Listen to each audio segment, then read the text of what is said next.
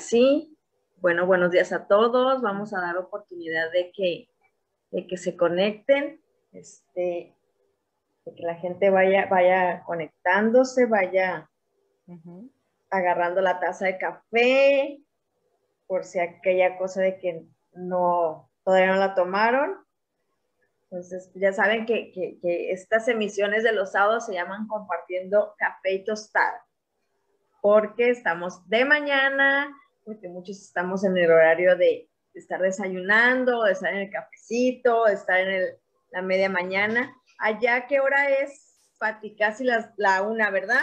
Acá es la hora del almuerzo, en realidad. En Argentina, las 13 horas es aproximadamente la hora del almuerzo, sí almuerzo allá es como comida, como brunch, sí, ah, la, comida, la comida del mediodía, sí, exactamente. Nosotros decimos comida. Yo aquí también ya que ando revisando las redes. Ya saben que pueden ir eh, haciendo nuestras eh, preguntas, pueden ir poniéndolas en el chat, pueden estar preguntando también en el grupo. Entonces tenemos muchos medios para, para que se comuniquen. Entonces, Compartamos, compartamos, compartamos. Así es. Entonces, déjame nada más aquí compartir también para que la gente se vaya conectando. Hoy también hicieron, eh, Sara Virginia Godoy también hizo la meditación de las rosas. Por otro lado, también Ale, todo el mundo anda muy ocupado ya. Es la ventaja de compartir. Pues bueno, quedan tres minutos. Ay, ya me queda trabado aquí el celular. Pati, pues si quieres, vamos dándole, vamos dándole al, inicio de esto. Eh, como saben, el, el, programa de hoy se llama El miedo a sentir. Yo creo que todos tenemos miedo a sentir, pero no dolor, dolor físico, dolor, pero yo creo que el que más miedo tenemos a sentir es el dolor emocional. Eh, muchas personas tenemos el umbral del dolor muy alto, otras no lo tienen tan alto, pero cuando alguien nos dice que vamos a tener una situación emocional donde vamos a sentir desde aquí, desde las entrañas, desde el alma, eso es algo a lo que la mayoría de las personas evitamos.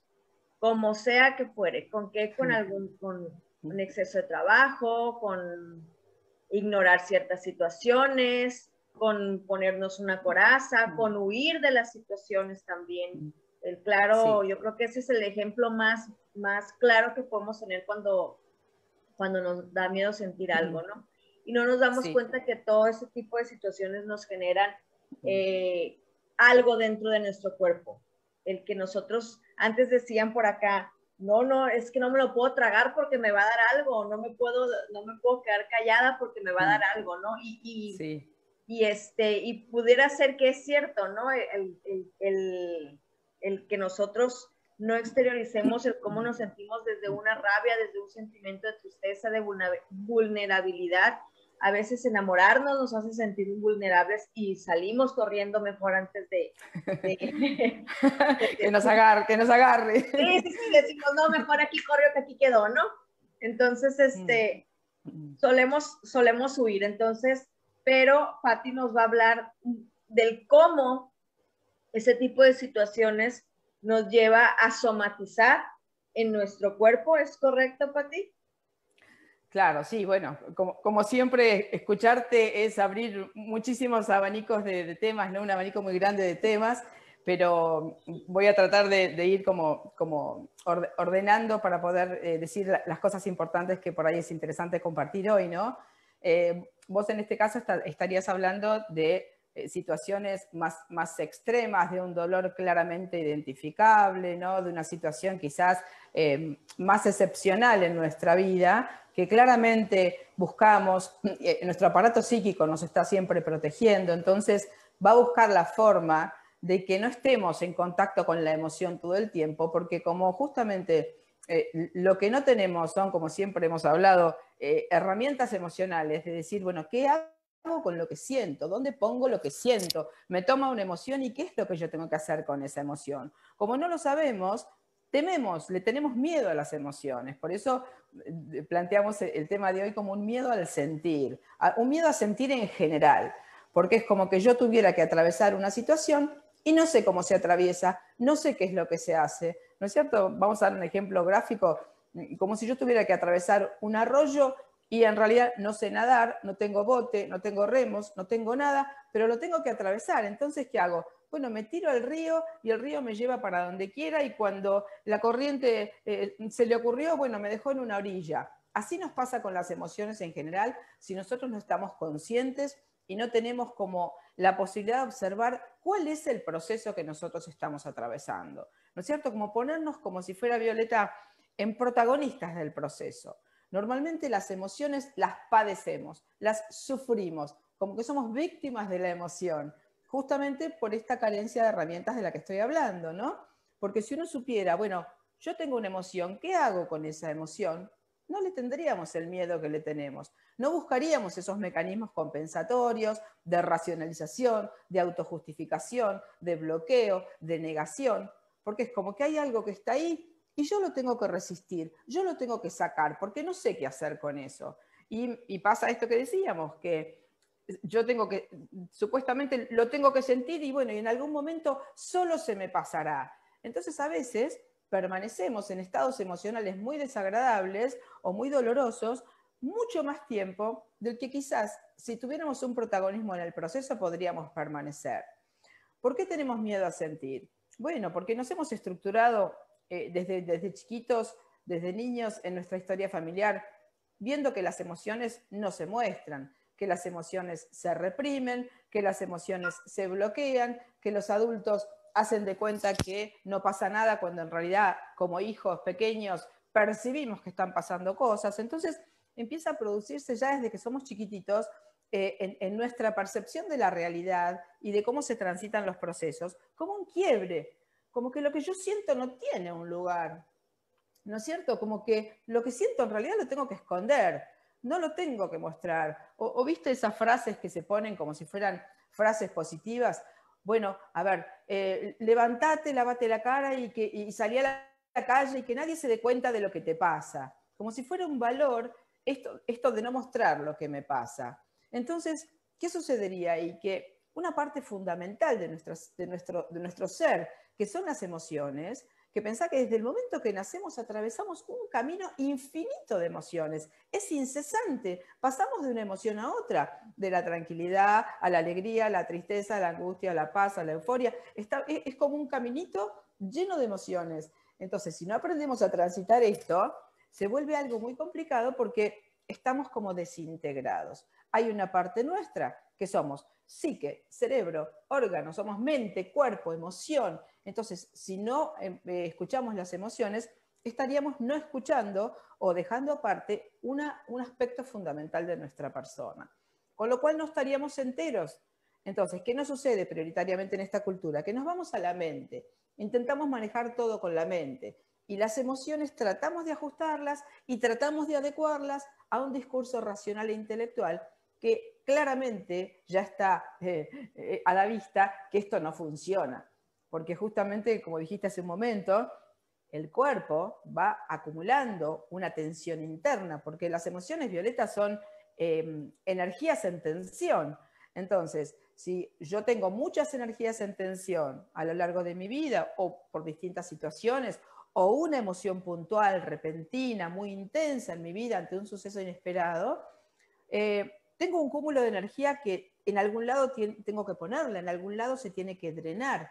Entonces, si yo en esta carencia absoluta de herramientas emocionales no sé qué hacer con eso, no encuentro una solución operativa, no le encuentro una resolución, eh, mi cuerpo va a activar un botón de alarma y va a dar una solución por mí. ¿no? Aquí estaríamos como abriendo un poquito el tema de la descodificación biológica, que qué es. Y bueno, la manera en que nuestro cerebro según leyes biológicas naturales, da solución cuando nosotros estamos en situaciones de estrés. ¿Y cuándo estamos en situaciones de estrés? Cuando tenemos una emoción intensa o cuando venimos acumulando emociones que no las hemos podido reciclar, que no las hemos podido drenar, que no las hemos podido resignificar, y esas emociones superan un umbral de tolerancia que nosotros tenemos aceptable para el cerebro. Cuando esa línea se supera, el cerebro da solución por mí. Entonces, fíjate qué importante viendo quizás alrededor, ¿no? Como cada vez más personas tienen enfermedades, cada vez más personas necesitan tomar medicaciones, cada vez más personas eh, están supuestamente medicadas de por vida, esto no se cura, esto no tiene solución, usted tiene que tomar tal pastilla toda la vida. ¿Qué significaría? Que no está pudiendo esa persona, pues, justamente por una falta de conciencia o una falta de acceso a una información importante, no estaría pudiendo gestionar sus procesos. Entonces, es importante eh, como esta idea, ¿no? De que el cerebro solo actúa generando un síntoma físico cuando yo, como persona consciente, no le estoy encontrando una solución. Mientras yo encuentre una solución y pueda hacer algo con eso que siento, el cerebro no gasta energía en generarme un síntoma, porque el síntoma es un gasto extra de energía para el cerebro. Entonces es importante esto, que es algo que yo siempre en las consultas le pregunto a las personas, ¿no? Eh, acá nosotros tenemos que entender, si vos estás con un síntoma físico, ¿qué está haciendo tu cerebro por vos? Porque si vos lográs entender esa lógica que tiene el proceso, la lógica que está teniendo el proceso biológico que te está atravesando, una ley biológica que te está atravesando, si vos lográs entender qué está haciendo tu cerebro por vos, lo cual implica que vos no lo estabas haciendo, lo podés empezar a hacer. Entonces, si yo me hago cargo del proceso, el estrés biológico baja y para el cerebro no hay necesidad de dar una solución biológica que sería el síntoma o la enfermedad. Entonces, Imagínate si es importante o no que nosotros aprendamos a gestionar las emociones. Claro. Aquí nos están haciendo una pregunta. Mandamos un saludo a Gisela, a Cris. Gisela nos pregunta, las personas con miedo a sentir crean muchas corazas. En algún momento, si no trabaja sobre sus emociones, ¿puede llegar a manifestarse de algún modo en, algún, en, lo físico o psicológico? Sí, por supuesto, es un poquito lo que veníamos, lo que veníamos conversando, ¿no? Eh, claro que sí. Eh, eh, acá, acá podemos asociar una idea de que lo que no se procesa o lo que no se mira, de, alguna manera es una información que está. Viste que hay una frase que es del campo de la física que dice, nada se pierde, todo se transforma, ¿no? Que lo ha estudiado en la escuela esto. Bueno, en nuestro aparato psíquico, en nuestras emociones, en nuestra energía, en nuestro cuerpo, esto, este principio funciona también absolutamente. Entonces, si hay algo que yo no estoy mostrando, expresando, gestionando, o lo voy a actuar, ¿eh? que a veces esto sucede cuando el estrés es muy intenso, en lo que llamamos eh, todas las enfermedades psiquiátricas, ¿no es cierto? O conductas psiquiátricas, y si no, si el estrés es menor, eh, lo que el cerebro va a hacer es dar una solución biológica a través de un síntoma o de una enfermedad justamente porque en estos casos el umbral de tolerancia aceptable, bueno, es como una redundancia, ¿no? Ya está superado. Entonces, mm, vos fíjate que el, cerebro lo que hace es que nosotros intenta, entre las muchísimas funciones que tiene, que nosotros no estemos en estrés. ¿Para qué? Para que todas las funciones vitales puedan cumplirse correctamente. Entonces, si yo estoy en estrés, pierdo el apetito, no tengo sueño, no puedo dormir, estoy nerviosa, estoy tensionada. Esto para el cerebro es una alarma. Entonces, como no puede permitir que yo esté en este estado, da solución por mí. Esta es la enfermedad. Claro, por eso, o sea, para el cerebro, lo que nosotros llamamos enfermedad o denominamos problema, para el cerebro es una solución. El cerebro me está ayudando. Ya lo decía Carl Jung, creo que lo decíamos en el programa anterior, ¿no? La enfermedad es el esfuerzo que hace la naturaleza por curar al hombre. Entonces, lo interesante de todo esto es que uno comprenda que detrás de mi síntoma o detrás de mi sufrimiento, bueno, hay una emoción que yo tengo que mirar. Y esa emoción, a mí me gusta decir, Violeta, que, que las emociones son como indicadores. ¿Viste en la ruta cuando uno va andando por una carretera, ¿no es cierto? Y ve curva peligrosa, puente, eh, angosto, uno para, frena, escucha, mira, ¿no es cierto? Entonces, en, las emociones en nuestra vida, analógicamente, las podríamos identificar de esta manera. Son indicadores. ¿Indicadores de qué? Indicadores de bienestar, indicadores de malestar, indicadores de incoherencia, indicadores de que hay cuestiones pendientes de resolución, porque fíjate que justamente como no sabemos qué hacer con la emoción, el circuito normal que una emoción debería sentir, eh, debería seguir, perdón, sería hay un, cierto pensamiento que genera, me genera a mí una cierta emoción y con esa emoción yo debería realizar una acción. Así estaría completo lo que sería el circuito de una emoción. Pero justamente como no sabemos qué hacer, nos quedamos, queda como trunco ese mecanismo y quedamos fijados un cierto pensamiento o interpretación de la realidad y nos quedamos en la emoción. El paso de la acción no lo hacemos muchas veces. ¿Por qué no lo hacemos? Porque tenemos miedo a ser desaprobados, miedo a no ser queridos, miedo a que el otro eh, nos abandone. Y entonces como eh, todos dependemos eh, de una manera muy importante de la mirada exterior, ¿no es cierto?, en nuestros vínculos, en nuestra autoestima, en nuestra valoración, muchísimas veces nos mantenemos absolutamente en incoherencia, porque acá es interesante ver esto. ¿Qué pasaría si yo, ante una determinada emoción, me permito accionar? Suponete que yo tengo una emoción de ira, ¿no? Ante una eh, cierta situación. Eh, y no actúo porque no, como justo tengo una ira contra mi padre, ¿cómo voy a actuar? ¿Qué va a pensar mi padre? Bueno, y si yo pudiera ir y decirle que estoy enojado con tal situación, que me pasa tal cosa, que siento esto, yo le estaría dando una solución a la situación, estaría drenando una emoción. O suponete que yo tenga una emoción, no sé, que mire a una persona y me dé como envidia el lugar en que esa persona está porque ha llegado muy alto o ha logrado cosas en su vida que yo no he logrado desde mis limitaciones. A mí esa emoción, en vez de quedármela como rumiando, ¿no es cierto? Y, este, retroalimentándome de algo negativo, me podría ayudar, si yo la puedo capitalizar, avanzar. Bueno, a ver cómo hizo esa persona para llegar a ese lugar. Bueno, ¿qué pasos podría dar yo? O sea, poder capitalizar emociones que calificamos como negativas, porque fíjate que hay un grupo que calificamos como negativas, poder capitalizarlas, saber que hay algo que yo tengo que hacer con esa emoción, que hay algo, que yo puedo hacer con esa emoción. Entonces no me quedo como reteniéndola, sosteniéndola, escondiéndola, que además pensá, Violeta, que, eh, eh, digamos, rechazar una emoción nos demanda a nosotros un monto energético importante. Porque uno cree, viste este dicho, no sé si allá en México dicen esto, pero en Argentina hay una frase popular que dice, ojos que no ven, corazón que no siente, ¿no? Entonces, bueno, como que si yo no miro eso, no existe. Y lamentablemente sí existe, y existe como, como latiendo, como una pulsión que está ahí esperando ser resuelta. Entonces, como tantas veces en nuestra vida hemos hecho esto, una dosis importante de nuestra energía vital está como si fuera sosteniendo todas aquellas emociones que nosotros no hemos reciclado. ¿eh? Entonces esto es importante saberlo. Fíjate, Pati, me, acabas, yo hubo un tiempo eh, después de, mi, de, la, de la separación con el padre de mis hijas que yo dije que yo no iba a llorar, y ya no iba a llorar. Eh, porque antes era muy llorona, o sea, exageradamente llorona. Soy de las que ve Disney Channel y también llora, o sea, de ese grado de llorona soy. Entonces dije, no, y estuve muchos años sin llorar, pero llegó un momento en que yo sentía, no sé si, si está conectado, tú me vas a decir, como que mis, como que ciertas áreas de, de mi cuerpo, que creo que es donde está la linfa, me dolían entonces iba a que, me dieran masajes porque me dolía como que las venas, no te sabía explicar el, dolor. Total que me dijo, el, el, en, ese, en ese momento me dijo la persona que me hizo el, masaje, tienes que eh, llorar, me dijo, ¿verdad que no lloras? Y le dije, no, no lloro. Pues me tenía que poner a ver, o sea, llegó un momento que me tuve que poner a ver Grey's Anatomy para ver todas las situaciones de los médicos para poder llorar porque yo ya no, yo ya había reprimido tanto el llorar que no podía hacerlo ya con aquella facilidad que lo hacía. Claro.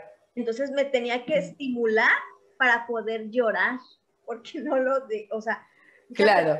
todo, lo que lo que hice eh, para yo no sufrir en, general, porque no quería conectar con esa situación, pero al final del día yo me enfermé, o sea, tuve una, una, enfermedad muy, muy, muy fuerte, entonces es, pareciera que no, pero cómo es que se va llenando el cantarito de, de, de las emociones, ¿no? Y tú lo acabas de decir, el estrés nos, pues nos detona casi todo o nos exagera todo, ¿no? Ahora yo quisiera hacerte una pregunta, Pati.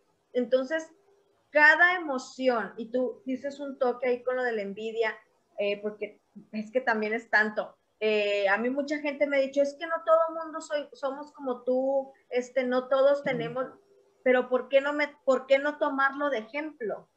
Porque tú acabas de decir, en vez de justificarte, decir, no, es que no me digas nada porque yo no soy como tú, mejor eh, tomarlo de ejemplo y decir, si ella que tiene lo mismo que yo tengo, pero si no lo tengo, lo puedo desarrollar. Es algo que yo siempre he querido como transmitir a la gente, que todos podemos desarrollar las habilidades y las situaciones y no porque hayamos sido, somos o tengamos caracteres, pero todo es desarrollable.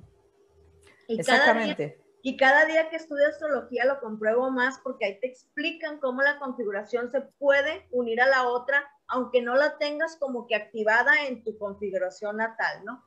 Entonces, la pregunta del millón que te quiero hacer es, sí. Eh, entonces, todas, todas las, las emociones que nos hemos, eh, que no hemos conectado con ellas, nos generan un inicio de una posible enfermedad.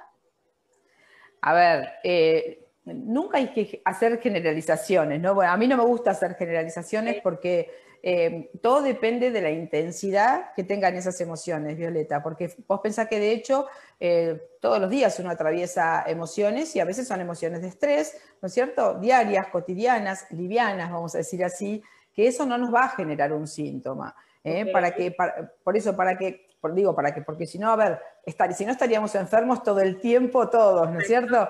Entonces, para que haya un síntoma que baje de la biología, tiene que tener una intensidad particular, tiene que reunir características particulares, y si no, tiene que ser también, puede ser, en algunos casos sucede, que es un estrés acumulativo, que a lo largo de los años yo he ido conectando en diferentes situaciones, por mi programación inconsciente, por la manera en que me he estructurado y muchísimos factores más, que yo he, recurrentemente he vivido un mismo tipo de emoción a lo largo del tiempo. Y entonces, tal cual dijiste vos, el cantarito se va llenando y hay un punto en que rebalsa, ¿no es cierto?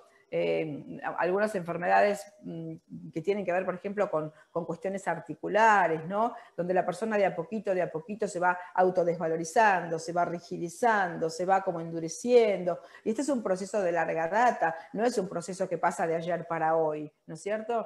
Entonces, hay enfermedades, síntomas que son el resultado de un estrés acumulativo, donde, como te digo, uno ha conectado recurrentemente con un mismo tipo de emoción, eh, justamente por una percepción de sí mismo, ¿no? normalmente de autodesvalorización o de impotencia o de lo que sea, y hay otras enfermedades que son el resultado de un impacto emocional, de un bioshock, ¿eh? en palabras de la descodificación biológica, este, que, ya reúnen las, las, condiciones de la primera ley del doctor Hammer, ¿no es cierto? Un suceso inesperado, que nos agarra contrapié, sin solución, que no puede ser verbalizado, que supera nuestro umbral de tolerancia. Esa, ese es un requisito para que un síntoma aparezca en nuestro cuerpo. O sea que, respondiendo a tu pregunta, no porque nosotros tengamos emociones todos los días, vamos a como programar un síntoma sí o sí. Puede estar, podemos haberla reciclado en algún momento, o de pronto la situación que nos generó esa emoción, de pronto se resolvió, entonces yo ya no tengo más el estrés, ¿no? Estamos hablando de un, síntoma, tiene que reunir ciertas características del tipo de estrés, tiene que superar el umbral de tolerancia, yo no tengo que encontrarle una representación psicológica, o sea, eh, hablando, eh, hablando de forma como, como entendible, tengo que no saber qué hacer con la situación. Entonces, si el estrés sube y yo no sé qué hacer con la situación, no le encuentro solución, no lo puedo resolver, el cerebro me dice, yo te voy a ayudar, deja que yo actúo por vos. Por eso es tan importante que la persona comprenda la lógica que tiene el síntoma, ¿no? ¿Qué está haciendo el cerebro? ¿En qué te está reemplazando, por decirlo así, ¿no? Porque si uno adquiere esta conciencia, puede uno empezar a accionar. Y este también es un punto importante, Viole, eh, con respecto a las emociones, porque ¿Qué pasa si sí siento? ¿Qué pasa si sí me permito sentir? ¿Qué pasa si sí me permito entrar en la emoción? Porque acá hay un miedo, ¿no? Como que hay, algo ahí, eh, hay, hay como algo oscuro donde yo no tengo que entrar. Entonces me resisto, lo bloqueo, lo niego, pero eso está en mí, es parte de mí. Entonces la pregunta sería, ¿y qué pasa si yo entro en la emoción? ¿Qué pasa si siento? ¿Qué pasa si puedo atravesar el proceso? ¿Qué pasa si puedo tener una herramienta y una manera de gestionar eso? Entonces ahí uno puede darle una solución viste que cuando se habla en general del miedo, que es como una, de las emociones más, eh, que más nos paraliza y que en realidad está un poco como de fondo de, casi todas las emociones, el miedo eh, a veces es mucho más grande cuando está allá adelante ¿eh? o cuando lo imaginamos, porque también sentimos emociones por lo que imaginamos. Hay una frase que leí el otro día que me encantó, que decía que el mundo real es mucho más benevolente que el mundo mental. Fíjate qué linda frase. ¿no?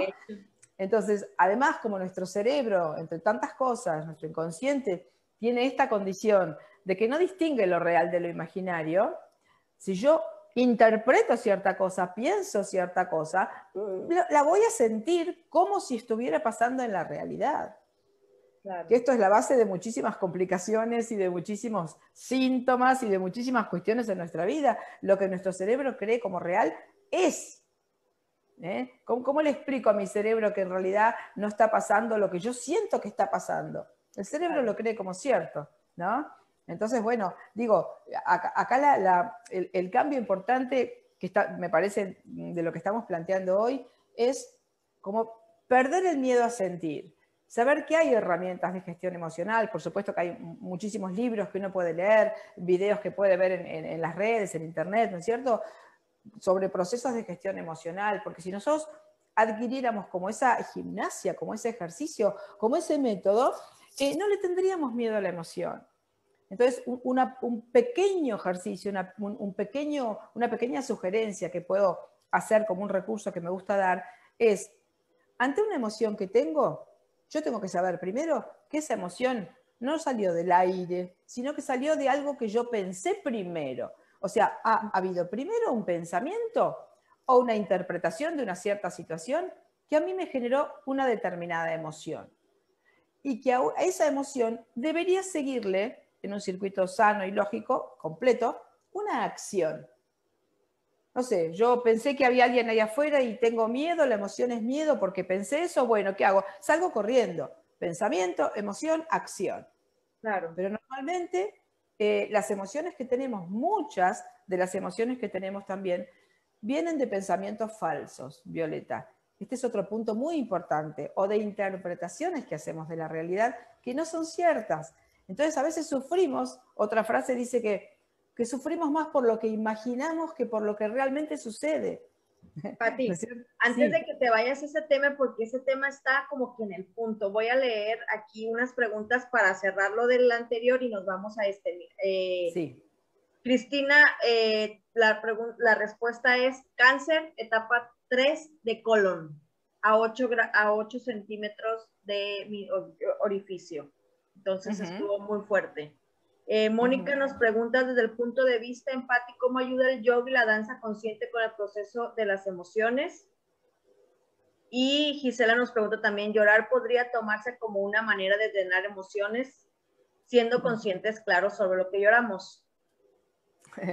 Claro, bueno, son, son muchas cosas para, para, hablar hoy en el mismo programa, pero a ver. Eh, Así estamos llenos de emociones que se nos viene todo de uno porque necesitamos como que sacarlo, ¿no? Claro, fíjate que a veces, a veces también creemos, o podemos hablar después en algún otro programa de síntomas concretamente, si vos quisieras, ¿no?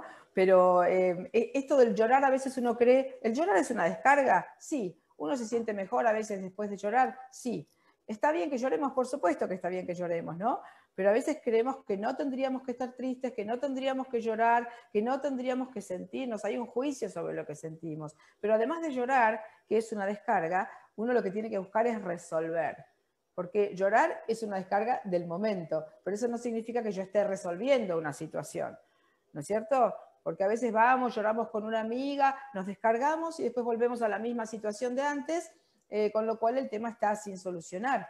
¿No es cierto? Entonces digo, el, tema es, enorme, ¿no? Pero eh, acá lo importante es saber que nosotros, ante las emociones que tenemos, lo primero que tenemos que hacer es dejar de enjuiciarlas. Porque vos pensás, Violeta, que hay como, hacemos como una, una clasificación. Hay emociones buenas, emociones malas, emociones positivas, emociones negativas. Y yo quiero sentir solamente las emociones positivas, las emociones negativas no las quiero sentir. Y cuando las siento, no las debo sentir, no debería sentirme así. yo no tendría que tener angustia, no tendría que... Sí, la tengo y, la tengo que habilitar, porque si no la habilito, no la puedo mirar y no la puedo resolver. Entonces es importante saber que si nosotros permitimos que lo que nos esté pasando suceda, y lo podemos mirar con un ojo consciente, lo podemos transitar y lo podemos resolver. Porque prácticamente, no digo que siempre, ¿no? Hay situaciones que quizás no dependen de nosotros, no, no vamos a ser omnipotentes, ¿no? Pero en una gran medida, la forma en que nosotros nos sentimos, Violeta, depende de nosotros. Depende del discurso interno que haya en nuestra mente, de lo que nosotros nos estemos diciendo. Porque si yo ante una situación X, mi discurso mental es, ay, qué horror, Dios mío, esto es lo peor que me podía pasar en la vida, etcétera, ¿cómo me voy a sentir? En cambio, si yo me digo, bueno, a ver, me sucedió esta situación, ¿qué tengo que aprender yo de esto? ¿Qué tengo que mirar yo de esta situación? ¿Qué me está mostrando esto de mí? No es la misma forma en que me voy a sentir. Y además, preguntármelo de esta forma me abre a mí como una puerta, como una posibilidad de un cambio. Si no, lo otro me quedo como víctima de algo que me sucede y yo no tengo nada que hacer con eso. En cambio, si yo, creo que lo decíamos la vez pasada, ¿no? Esto de poder hacer autorreferencial el proceso, siempre. Estoy viviendo esto, ¿para qué? ¿Qué me está mostrando el otro? ¿Por, para qué y por qué tengo esta angustia? ¿Qué está diciendo mi mente para que yo sienta esto que estoy sintiendo? Esto es muy importante y en general no nos lo preguntamos, Violeta, ¿de dónde sale lo que estoy sintiendo? No, porque no lo sabemos. No tenemos esta conciencia de que un proceso es así, así y así. No, yo me siento de esta forma, uy, qué sé yo de dónde habrá salido esta emoción. Salió de tu pensamiento, salió de lo que te dijiste, salió de cómo estás parado frente a la situación. Entonces tenemos esta posibilidad de, eh, lo mismo en, a ver, vamos a bajarlo a tierra en una situación cualquiera, cotidiana. No sé, una persona que va por la vida totalmente desvalorizada y se siente mal y se siente poquita cosa y todo esto si uno eh, le pregunta a esta persona, a ver, ¿por qué te sentís así? No lo sabe. Pero esa persona se siente así porque tiene un discurso interno eh, eh, que se activó en su historia familiar, donde le dijeron, vos no podés, vos no servís, mira a tu hermano que es mejor que vos. Entonces, hay pensamientos instalados automáticamente en nuestra vida que forman parte de un discurso mental automatizado, totalmente automatizado, que genera realidad permanentemente en nuestra vida. Entonces, si yo estoy con emociones eh, dolorosas, si estoy con un síntoma, si me cuesta atravesar los procesos, tengo que tomar las riendas del proceso, como decías vos hace un ratito, ¿no? Todos tenemos la posibilidad de tomar las riendas del proceso, ¿no? Cuando vemos a otros que a lo mejor, como decís vos, dije la envidia por decir la envidia, pero no es una palabra que me gusta usar habitualmente. Este, lo dije como, como un trampolín para poder saltar a una cosa mejor, ¿no? Como una forma de poder capitalizar las emociones. La emoción viene para que yo haga algo. A toda emoción le debería seguir una acción concreta. Estoy triste, lloro, tengo miedo, corro, estoy enojada, grito. ¿No es cierto? Eh, eh, em, emoción, acción. Pero normalmente la emoción queda bloqueada y no accionamos.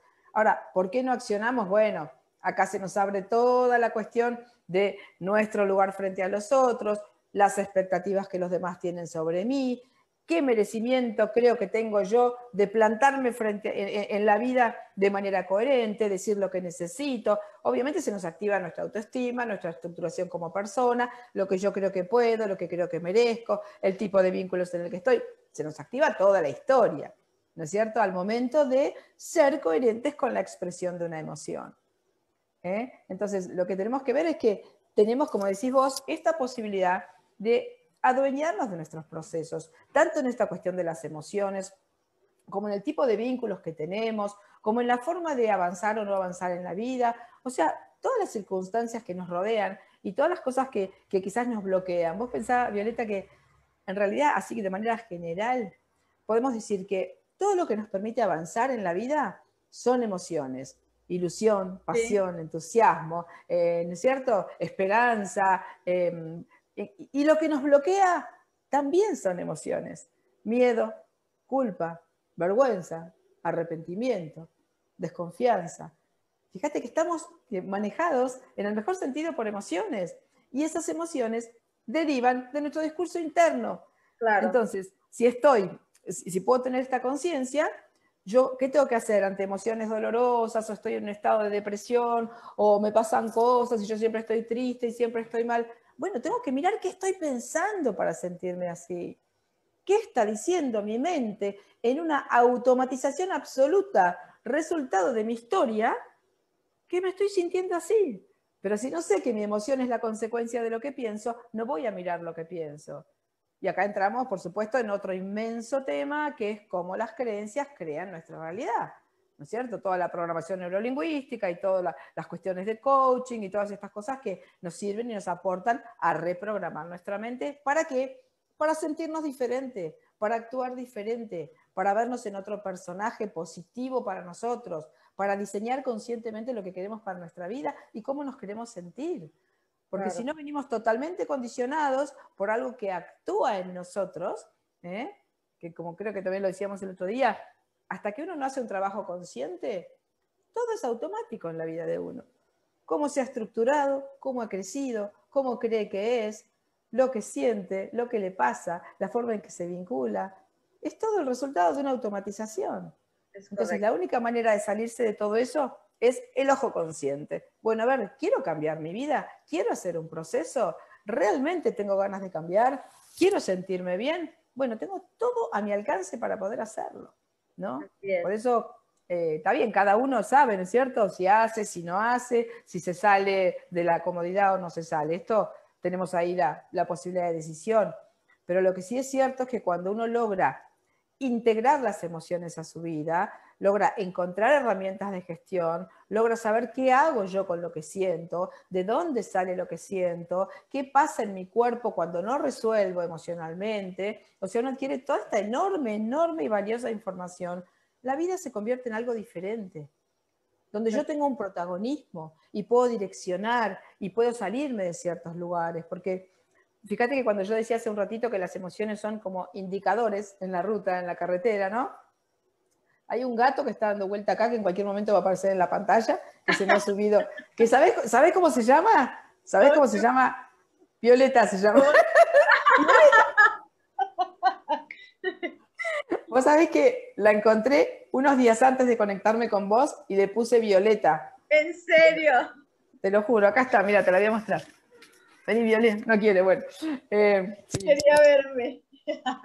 vení, Bueno, em, decía que cuando uno logra eh, tomar conciencia de estas cosas, eh, puede empezar a direccionar su vida en un sentido diferente. O sea, o somos víctimas de la vida con toda la programación, el automatismo, los mandatos, la zona de confort, la comodidad, podemos quedarnos en ese lugar, podríamos vivir en ese lugar, sí, podríamos, no es que no se puede, de hecho mucha gente está así, pero también podemos hacer otra cosa, ¿no es cierto? Que es utilizar nuestra vida para sentirnos bien, sentirnos felices, conectarnos con nosotros, conectarnos con nosotros mismos, activar el ojo de la conciencia y diseñar y ver, bueno, cuáles son los obstáculos que están en mi vida, qué es lo que a mí me impide estar bien. Porque pensá, Violeta, que si uno le preguntara a las personas, a todas las personas, ¿quién no quisiera ser feliz? Y todos queremos la felicidad, todos queremos ser felices. Sí, pero hay que hacer un proceso para eso.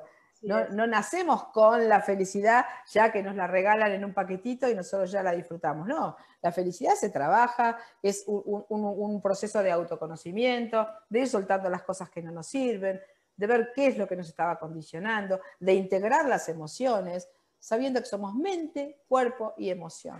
Entonces, si no miramos estas tres partes, si no las integramos y las consideramos como una unidad, estamos fragmentados, estamos segmentados. Así es.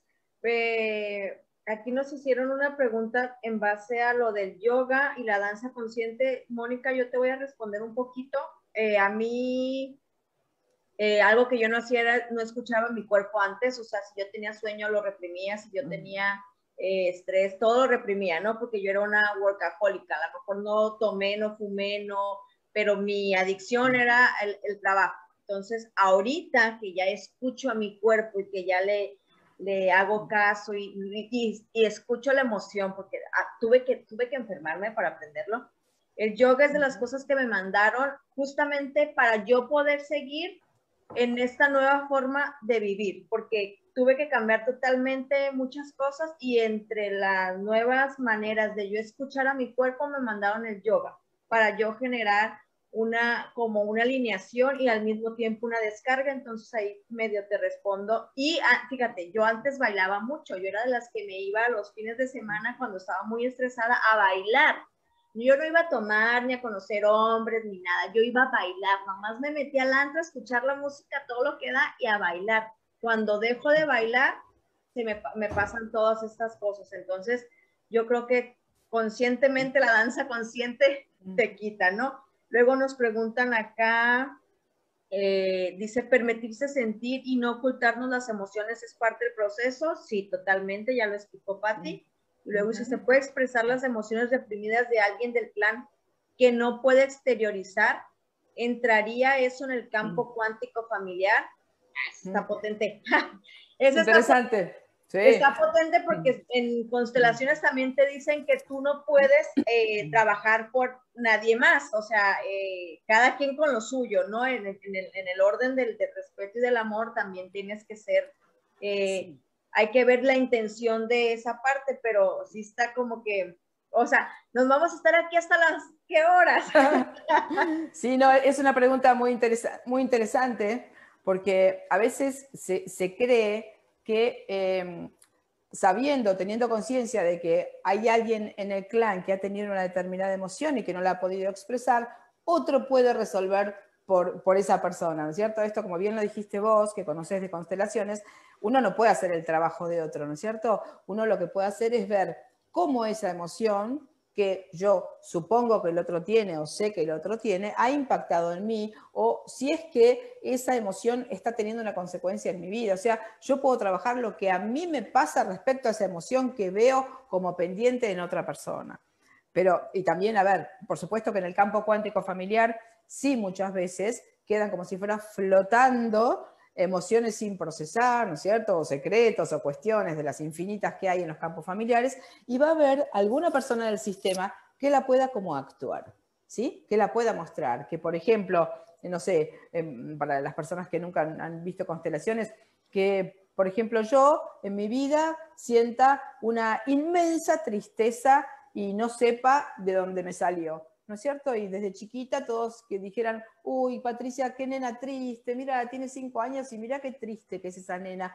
Bueno, posiblemente eh, yo estuviera cargando, a lo mejor, te dando un ejemplo hipotético, la tristeza de una abuela ¿eh? que vino en la época de la guerra de Europa, con cinco años o con diez años, dejó todo, nunca más volvió, perdió todo, se quedó con una sensación de desarraigo y de angustia terrible.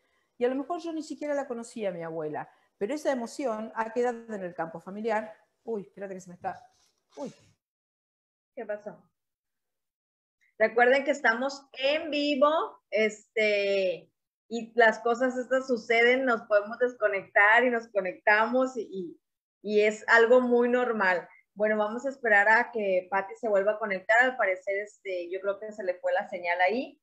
Eh, platicando un poco de lo mío, yo les quisiera platicar que cuando yo tuve mis, eh, los procesos de quimios, yo tenía mis polaridades como muy conectadas, entonces había un proceso, que, un lado de mi cerebro que me decía, te vas a morir, te vas a morir, y el otro me decía, vas, vas a vivir, vas a vivir. Entonces era una lucha interna de emociones porque si yo me iba por el lado que me decía que me iba a morir, realmente sentía que me iba a morir y decidía morirme. Eh, y luego cuando las, pero yo lo veía como, como si fueran muchas violetas en un círculo que se peleaban las unas a las otras para decidir eh, si vivía o moría. Entonces yo creo que en mi experiencia, muchas de las personas que fallecemos de cáncer es porque dejamos que esa emoción o que ese sentimiento que, que, nos genera todo el proceso eh, químico que nos hacen, nos gana. Eh, yo, yo me atrevo a decirlo hablando de mí, eh, llegó un momento hasta que dije, pues, ¿cómo me voy a morir si tengo hijos y necesito salir adelante, no? Entonces, decidí vivir, decidí dejar de hacerle lado a las violetas que decían que te vas a morir. Entonces, eh, me hice de lado que, que era la, la, la, vivencia de, de, salir adelante, de, de, hice mis procesos médicos porque yo no estoy en contra de la medicina, lo que estoy en contra es del, del cómo hasta cierto punto es un negocio. Este, sí hay cosas que sirven y claro, eh, pero hay cosas que también nos matan, ¿no? Entonces, en esa parte yo les puedo decir, ya, y entró Patti, que la emoción, o sea, que yo muchos años reprimí mis emociones, todas, excepto el enojo, porque yo era una, como dicen por acá, un chiltepín, que es un chile, que, este, que así me prendía. Entonces, pero de lo que yo estaba recargada de tanta cosa. Este, Patti, ¿ya volviste? ¿Ya volviste? Percance. Les estaba, les estaba comentando aquí un poquito de, de la vivencia, de, la, de, las emociones que yo tuve en mi proceso de, de, quimios y de cáncer. ¿Me escuchas? Sí, te escucho perfecto, Violet. Creo que se escucha ahí dobleteado. Yo creo que hay que bajarle un sonido ahí está. a Facebook. Ahí está, no, no. Sí. Ahí está, listo, ahí, ahí está, ya está. Retomamos, Pati. Perdón, perdón. En que no te preocupes, estas cosas son normales mientras estemos así y no tengamos, este, nosotros no somos eh, como las cadenas de televisión, entonces todo es perdonable. Claro, sí. Dinos, Pati, retomemos lo que estábamos. A ver, ya, ya, ya me olvidé lo que estábamos diciendo ya. Bueno, eh, nada, eh, sí, Estamos hablando de, de, de, cómo los, eh, cómo un niño no nace, quien está representando a lo mejor o está ah, una, sí. una tristeza de un posible ancestro. Exacto, sí, eh, eso estaba diciendo, dando el ejemplo este de, de, quizás un nieto, una nieta que está mostrando una emoción que es de alguien del sistema, ¿no? Eh, la, persona que preguntó preguntaba si, otra persona podía, como por lo que interpreté, como intencionalmente trabajar la emoción pendiente de otro. No. La, pregunta, la, la respuesta desde lo que serían las constelaciones familiares, no. Yo no puedo trabajar la emoción de otro, salvo que yo la tenga, esa emoción. Entonces yo trabajo la emoción que yo tengo respecto de esa situación. Pero uno no puede eh, intencionalmente trabajar? Eh, esta es una pregunta que hacen muchas veces las personas. Mira, mi mamá tiene tal problema o tal secreto y nunca lo trabajó y nunca lo quiso decir. Eh, ¿Yo lo puedo trabajar por ella? No. Vos podés trabajar lo que a vos te pasa con respecto a la situación. O sea, tu lugar frente a ese suceso, lo que a vos te pasa emocionalmente con eso. Pero a, alguien no puede actuar la emoción de otra persona. O sea, la, la puede actuar a nivel inconsciente, ¿sí? Porque esa información está en el campo familiar, pero no la puede resolver para el otro o por el otro. ¿Se comprende, Violet? Sí, yo sí lo comprendo, dice Gisela, no desde lo inconsciente lo preguntaba, es ahí esa parte desde lo inconsciente es que va a ser tuya porque no te vas a dar cuenta de dónde viene, o sea, vas a decir, oye, me siento triste, me siento así. Claro. Vas a tratar tu emoción y te van a decir, ¿sabes qué viene de más atrás? No uh -huh. sé si eso sea lo que tú deseas saber, Gisela, este, en base a, a lo de la emoción. O sea, sí, sí, a mí me pasó y ya creo que ya lo platiqué en la anterior eh, eh, charla, que yo sí. traía una, una, como una, un, mucha como como era como una letanía o letarga, o sea, me sentía como adormilada, como que no podía avanzar y fui a que me constelaran eso y resultó que yo estaba exteriorizando el, una situación de, de, un hermano, un hermano mío, que la consteladora no sabía absolutamente nada de esa situación, yo la sabía por lo que se platica, sí. la familia ni siquiera tampoco estaba, y, este, y me dijeron, es que pasó esto, esto y esto, y yo, sí, entonces se trabajó esa situación, pero desde mi emoción. Yo no claro. trabajé con mi hermano, lo único es que la situación se evidenció y se hizo un trabajo ahí de, de, de, de incluir a las personas claro. en el momento eh, necesitaban ser vistas. Sí, por así claro, decirlo. Fíjate que en ese caso, Violeta, eh, esto se estaba mostrando en vos en forma de una actitud o de una emoción. Entonces, en base a eso que sí aparecía, que era lo que a vos te pasaba con la situación, se abre la información del clan y ahí, como decís, se pone la persona que haya que poner, se identifica a quién pertenece la dinámica que está actuando, pero fue en base a algo que se estaba manifestando, que era lo que a vos te sucedía, ¿no? Exacto. Y entonces dice, pero por intuición a veces se sabe que una emoción no es nuestra. Yo creo que eso pasa eh, y no sé, no me vas a dejar mentir, Pati, cuando es este, con la pareja o con los hijos. Siento yo que es más cercano, ¿no? Ajá, me hiciste pensar cuando lo estabas diciendo en algunos casos que, que en consulta he atendido, eh, que es bien gráfico y quizás muchas personas se puedan sentir identificadas con esto. Eh, hay a veces matrimonios que tienen, suponete, vamos a dar un ejemplo cualquiera, una hija de un matrimonio, ¿no? Donde el papá es una persona eh, autoritaria y eh, la madre es una persona sumisa, callada, que nunca habla demasiado. De pronto hay una hija que crece con una em, e, emoción como de, como de rabia, como, como de bronca, decimos acá en Argentina, ¿no? muy así, muy como que rápido se prende. Exacto, exacto, como, como que se enoja enseguida, como que lo enfrenta al padre y todas estas cosas.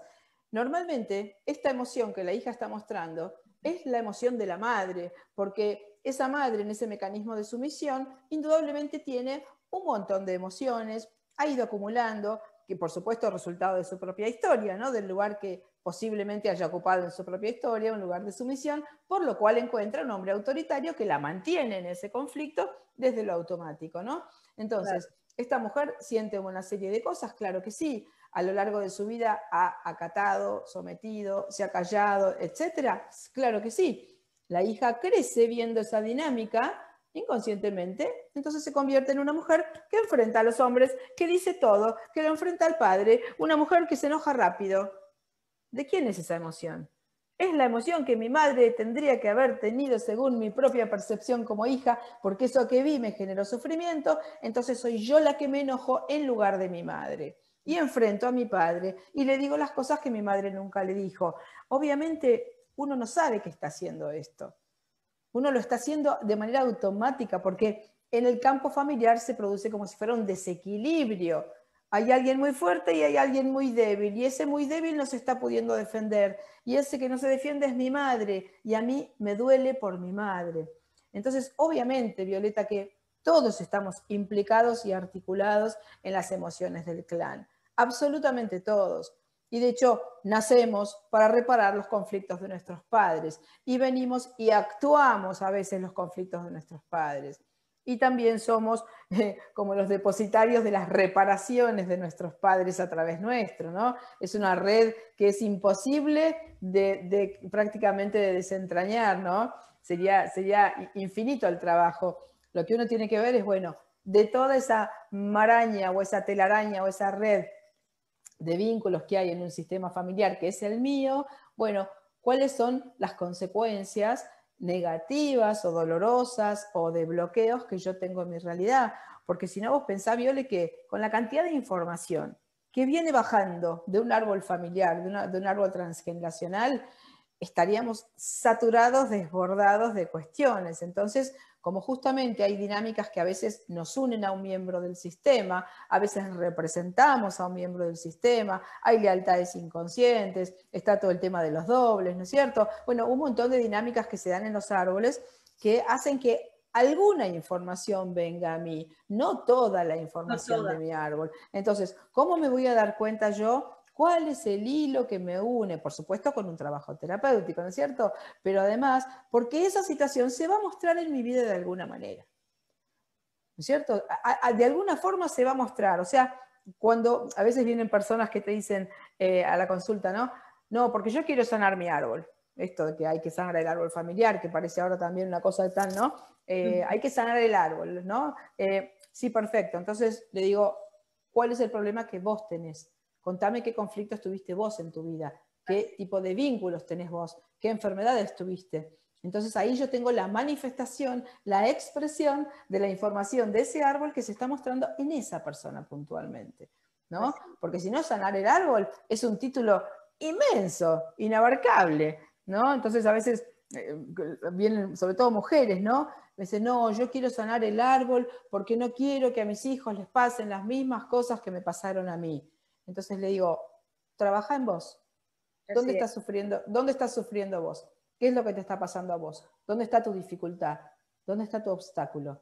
Vos trabaja eso porque eso es lo que si no trabajás les vas a heredar a tus hijos. Entonces, todo lo que vos podés hacer por tus hijos es sanarte vos.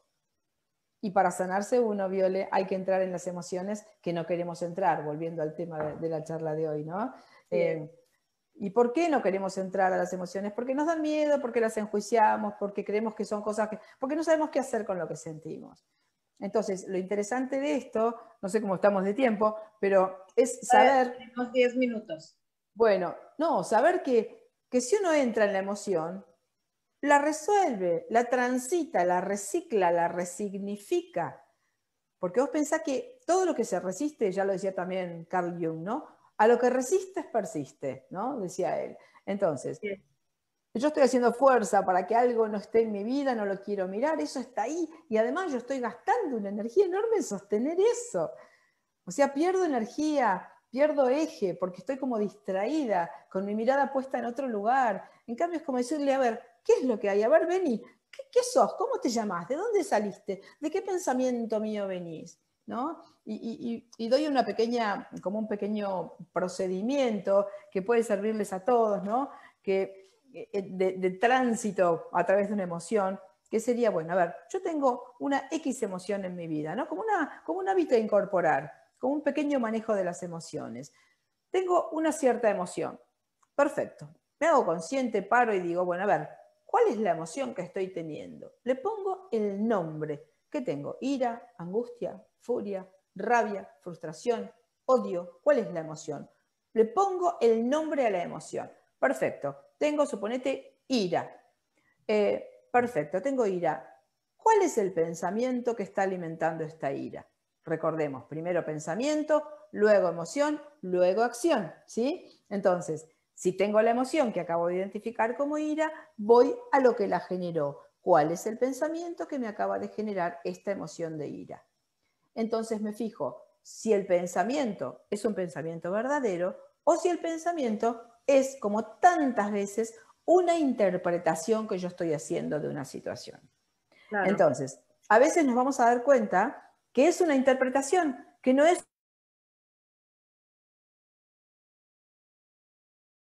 Pati, te me fuiste. Se cortó, no sé si soy yo o es Pati, si alguien me puede decir ahí por el, por el chat. Eh, se nos congeló Pati. Pati, Pati. Sí, es Pati, yo creo, porque yo sí me sigo viendo. Sí, se cortó. Este, bueno, vamos a, vamos a ver si ahorita puede volver a entrar.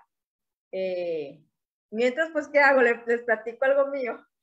Fíjense que ahorita estaba haciendo una como, como pensamiento que estaba platicando Patti de que, de cómo saber canalizar o cómo conectar con las emociones y, y, se me vino a la mente una película que a mí me encanta que se llama Encantada, donde sale donde, de, donde se trata de una princesa que vivía en Andalasia, algo así, y ella la, la manda la bruja a nuestro mundo, ¿no? Entonces ella, sus emociones siempre eran bonitas. Y llega al mundo y empieza a sentir miedo y empieza a sentir porque no conocía, pero sigue caminando, ¿no? Se sube porque no tenía idea de las cosas hasta que le encuentra el McDreamy, ¿no? Entonces, este, ella, a mí me gustaba esa película porque ella como no tenía idea de que sus emociones debían de ser reprimidas, pues ella las decía y ella hablaba y no se detenía y este y yo decía, porque yo siempre he sido así, o sea, eso de las que si tengo hambre digo tengo hambre y interrumpo, ah, tengo hambre. O sea, puedo estar ahorita platicando y después si saben que tengo hambre, porque en ese así era yo de niña y hasta la fecha así soy, ¿no? Entonces, cuando ella les platicaba que veía, es que yo veo, veo amor en ustedes, pero hay mucho, muchas cosas. Y luego cuando ella se enoja con, sí es de Disney, cuando ella se enoja con él porque él no la comprendía, porque no, no la entendía, porque eran de dos mundos diferentes. Y luego ella se, llega un momento en que dice, ¡Eh, es que tú me causas enojo, le decía, tú me haces enojar. Y, y este, pero se le quedaba viendo porque ella estaba maravillada con su emoción, o sea, al mismo tiempo estaba maravillada con sentir esa emoción. Entonces, creo que una de las cosas eh, que, que, nos puede dejar esa película, yo todo, en todo lo veo lo bueno, aunque mucha gente diga que Disney es muy, yo le veo lo bueno, entonces yo digo, si nosotros nos conectamos desde esa inocencia también de decir, de sacar, a veces también la emoción no llega a, un grado demasiado que explota, ¿no? Eh, la película se llama Encantada en español y en inglés se llama Enchanté. Entonces, este, sale esta chica que me encanta, que es, la novia de Superman de Henry Cavill, se me fue Amy Adams y Patrick Dempsey. Muy bonita, se la recomiendo. Es, habla mucho de esa emoción, de esas formas de, de, de, de cómo conectarnos, de cómo exteriorizar esa, esa, esa, esa parte sin, sin caer en un conflicto, ¿no? Y al final del día todo el mundo la veía raro porque ella se agarraba cantando en todos lados y le hablaba a las ratitas y cuanta cosa. Y nosotros los humanos nos quedamos, pero al final del día ella se queda aquí y una humana se va a, su país, que era una humana muy rígida, muy, muy metódica, no me muevo, va esto aquí, este, y switchean como quien dice, y la otra pues llega un momento en que deja de ser tan rígida y se va, se va con el príncipe porque eh, confía en su, en su instinto, en lo que siente en ese momento y se va a Andalasia, Andalasia se llama, este, y se va y se casa y este, llega un momento en que se está casando ya en caricatura porque al principio empieza como caricatura y luego como, como este, vuelve como eh, live y este, y le suena el teléfono, ¿no? Y ella se estaba, estaba en su boda y nosotros a veces hemos estado en una situación muy importante y contestamos el teléfono en vez de conectarnos con la situación por la vida que nos ha tocado, que decidimos, porque al final del día decidimos nacer en este planeta. Entonces llega un momento en que ella suelta el celular y sigue eh, en su boda y, y, besa al príncipe, ¿no? Entonces, este sí, yo soy muy de, buscar metáforas y mensajes en todos lados, siempre he sido así. Eh, pues yo creo que Patti ya no se pudo conectar, entonces, pues yo les recomiendo esa, parte. Eh, el yoga, yo ahorita estoy iniciando una formación de yoga, por lo mismo, porque yo necesito seguir conectando con mi cuerpo por mi configuración natal, eh, todo lo llevo a mi cuerpo, entonces, este, voy a seguir con el yoga para empezar a generar eh, que mi cuerpo siga drenando. Ya ahorita le hago caso, si tengo hambre, si tengo sueño, si estoy enojado, me salgo, camino, trato de, de, dejar de ser tan tan metódica, tan cerebral, porque llegué, eh, biodanza es muy bueno. Sí, yo, para mí, yo siempre he creído que la danza es de las mejores cosas del mundo mundial. El que ahí nos damos cuenta también de, cómo somos, este, ¿cómo decirlo? Mm, eh, rígidos. Cuando una persona baila, yo creo que, no importa que baile bien o baile mal, no existe el bailar bien y el bailar mal, pero el que nos cueste como que trabajo bailar, es, es el grado. Yo después del, de, de, o sea, antes del cáncer y que quise volver a, a, a bailar, no, ya no bailaba, me dolía todo eh, y empecé a, conectar otra vez gracias a Alejandra Luna con, con, las, este, con las respiraciones alquímicas y con, en, las, en los talleres de Johnny bailando. Entonces volví a conectar como con esa parte. Pues ya no sé si Pati ya no va a entrar, no sé qué hacer. Este, si cortar el live, si le esperamos un, un, momentito. Eh, sí, el chamán, yo creo que todas las, las, las, siempre he pensado que Dios no inventa las cosas porque sí, Dios o algo más grande como ustedes le quieran llamar. Es, eh, Dios nos da las herramientas, eh, que nosotros a lo mejor no las sepamos utilizar o transgiversemos es otra cosa, pero yo soy, y, y, el, para mí el mejor, claro, el mejor ejemplo de que todo se puede, que todo sirve es lo que hizo Bert Hellinger con las constelaciones. El juntar, este, el juntar este, cada una de, de, diferentes formas de, de, de, terapias. Ah, ya me están contestando que ahora entra. No, no hay problema, Pati, te esperamos.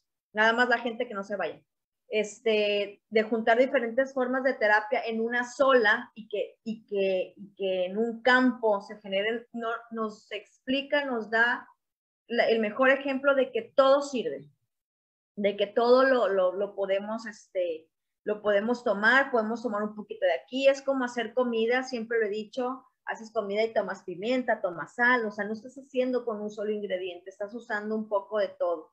Entonces, ese tipo de metáforas yo toda la vida me las he hecho. Pati ahorita dijo una que como la vida es como una señalética, totalmente de acuerdo. En mi vida yo tuve muchos mensajes, muchas señales de que algo no estaba bien, muchas situaciones, pero estaba en un modo donde no quería conectar con esa emoción porque me causaba demasiado dolor. Entonces, para mí era más fácil ignorarla con el trabajo eh, lo único, lo único que a lo mejor a muchas personas nos conecta con, con, con una emoción, para mí el ser madre fue de las cosas que yo dije, yo, yo necesito sanar en mí para que mis hijos no repitan lo que está pasando, pero me hice cargo de mí. También como pareja decidí eh, con, mi segundo, con mi segunda pareja, padre de mis hijas, dije, yo no voy a volver a ser una relación de pareja hasta que no sienta que ya he sanado mis monstruos o la mayoría de ellos.